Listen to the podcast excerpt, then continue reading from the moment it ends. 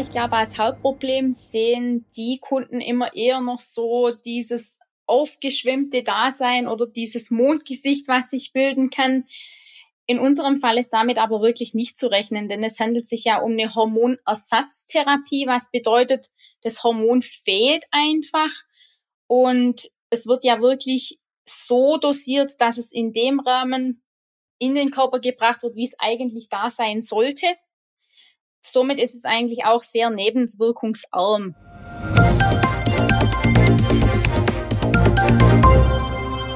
Hallo und herzlich willkommen zum PTA-Funk, dem Podcast von das PTA-Magazin.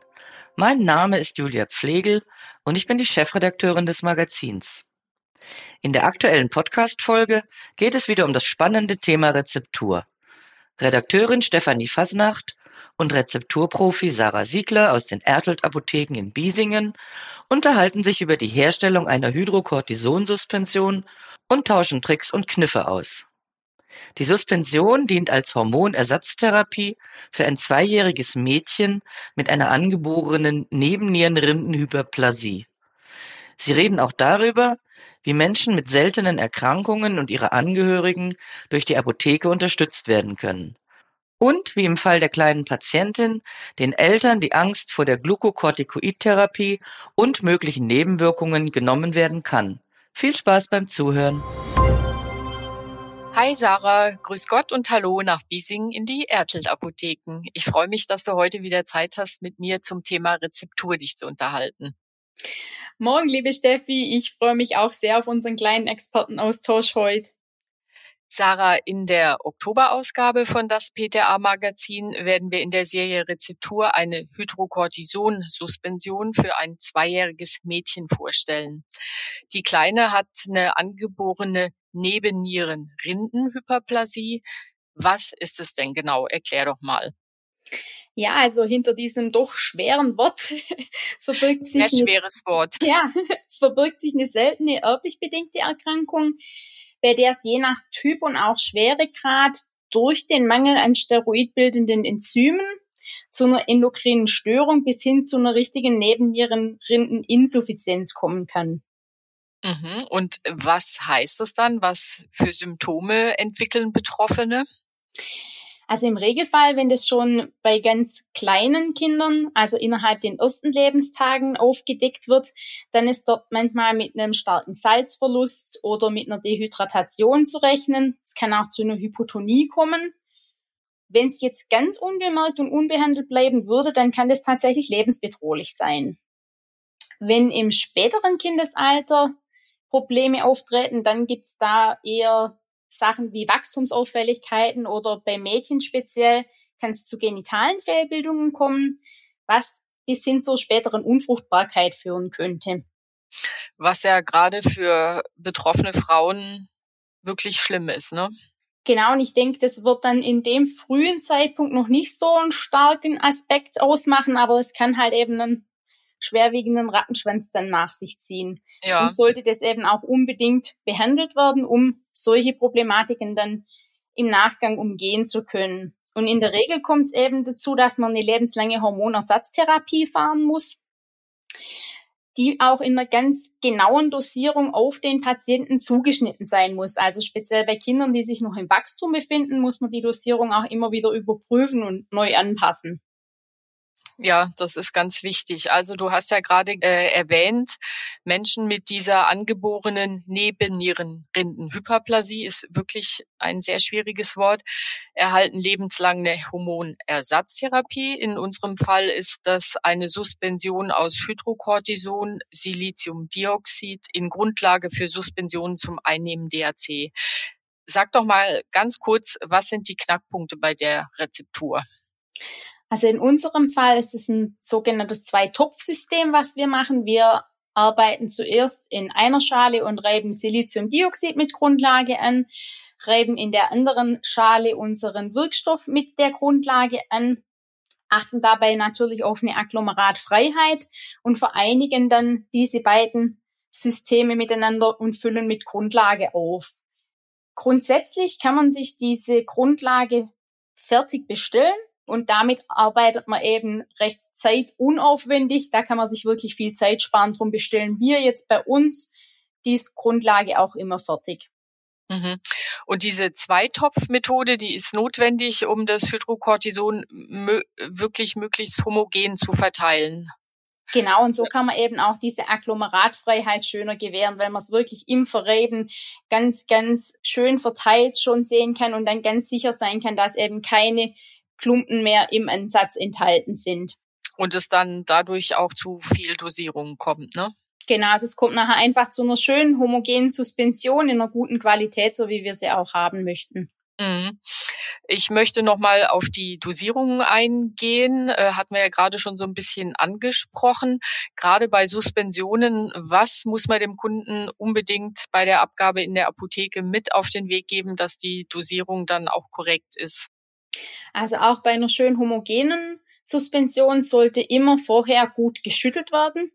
Das NRF empfiehlt daher auch zum Beispiel für diese Rezeptur, dass man sich ein Ansatzgefäß nimmt, was wirklich doppelt so groß ist, um nachher abgefüllt zu werden, um dann wirklich auch richtig schön schütteln zu können.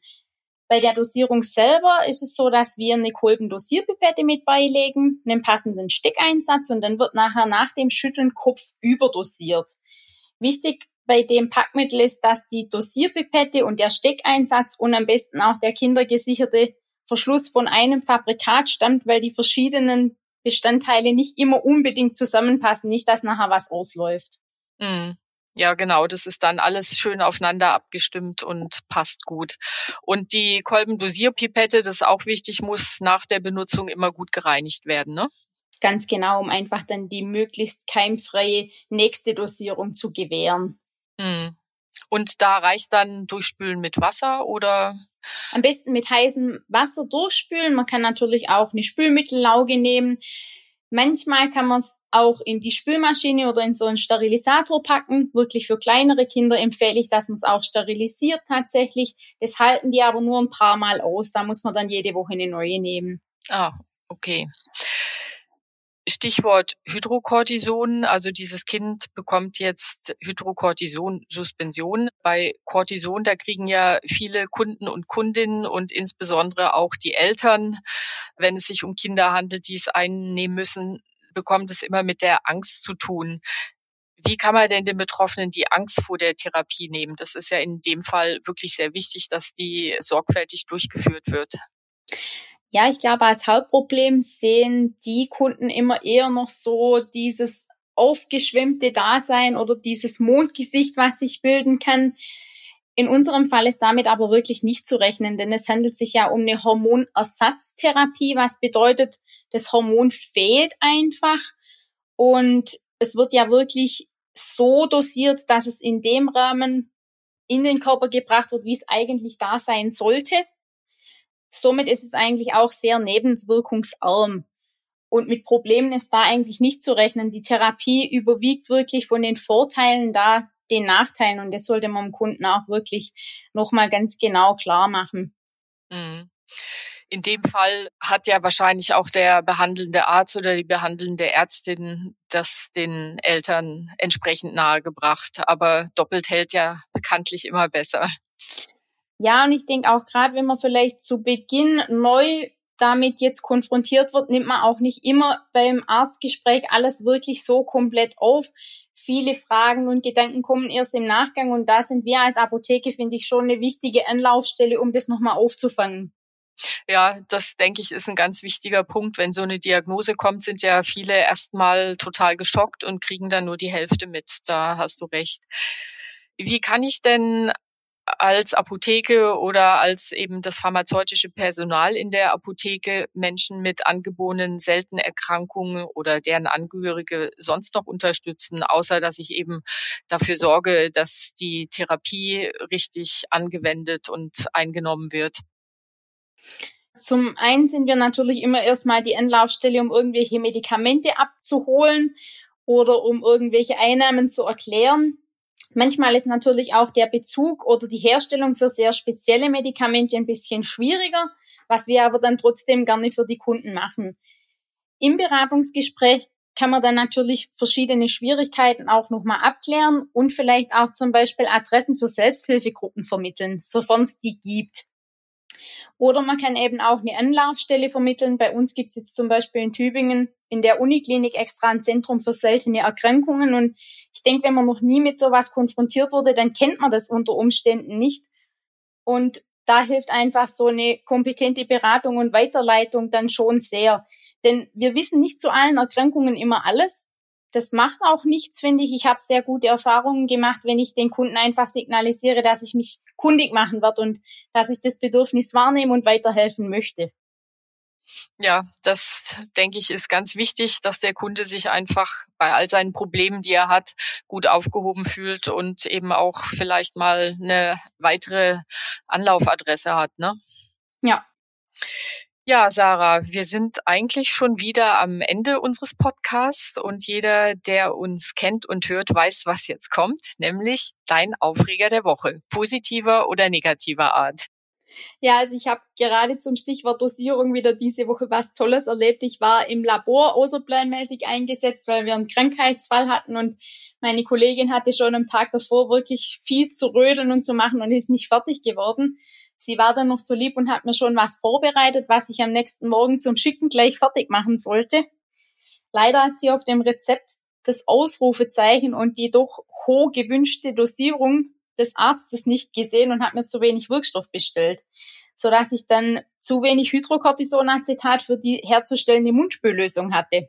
Ich war dann erstmal in der Bredouille, weil ich wusste, die Fahrerin, die steht mir spätestens auch in einer Stunde auf der Matte und möchte das mitnehmen. Und der Patient zu Hause hat es natürlich auch ganz dringend gebraucht. Mit dem lösungsorientierten Gedanken habe ich dann einfach kurzerhand ein Drittel der Dosierung hergestellt, sodass der Kunde einfach schon mal ein Drittel von seinem Ansatz hatte und somit schon mal über den Rest der Woche eigentlich zurechtkam. Im Nachgang habe ich dann mit meinen Kolleginnen nochmal im Rahmen unseres Fehlermanagements den Fehler ganz genau durchgegangen, sodass der eigentlich in Zukunft nicht mehr auftreten sollte.